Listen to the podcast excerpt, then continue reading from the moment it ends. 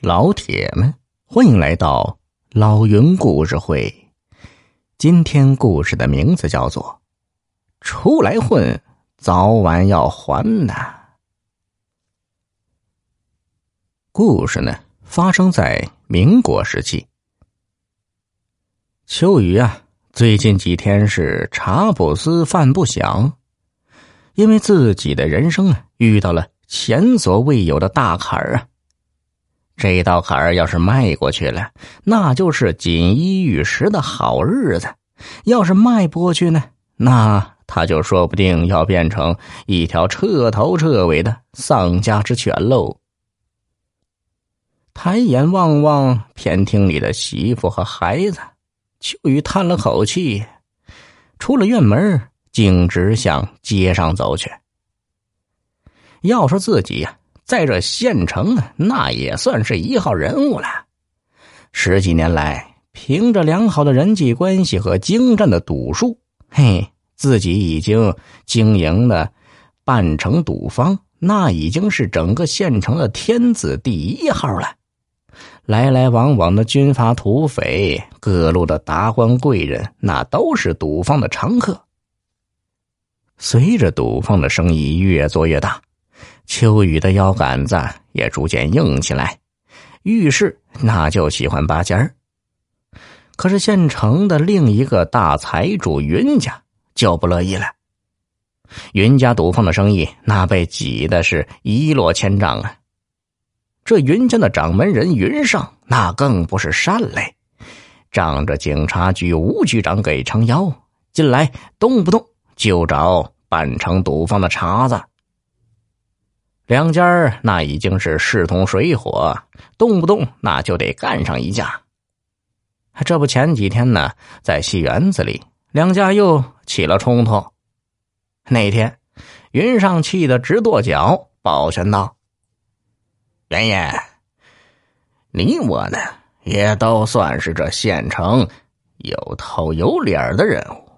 嘿，要不这样吧。”我们两家的那都是开赌坊的，那就赌桌上定输赢。十天后，我们来赌一局，谁要是输了，不但要把自己的赌坊让出来，还要带着媳妇孩子滚出县城，从此不再踏进县城一步，如何？秋雨当时是争强好胜，再加上戏园子里。一帮看热闹的拱火，当时便一口答应下来。不过现在想想，他后悔了。万一要是自己输了，那自己苦心经营起来的半城赌坊，那可就要改字号了。而且这兵荒马乱的年月，在一个地方扎下根不容易。论赌术，这二人呢不相上下。可是云上既然提出来了，必然是已有必胜的把握。秋雨寻思，那必须得想一个稳赢不输的法子，否则自己这一回可要栽大跟头了。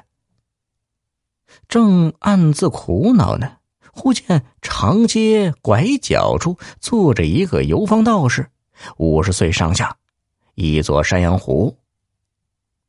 算过去未来，算前世今生。老道士是吆喝着走了过来。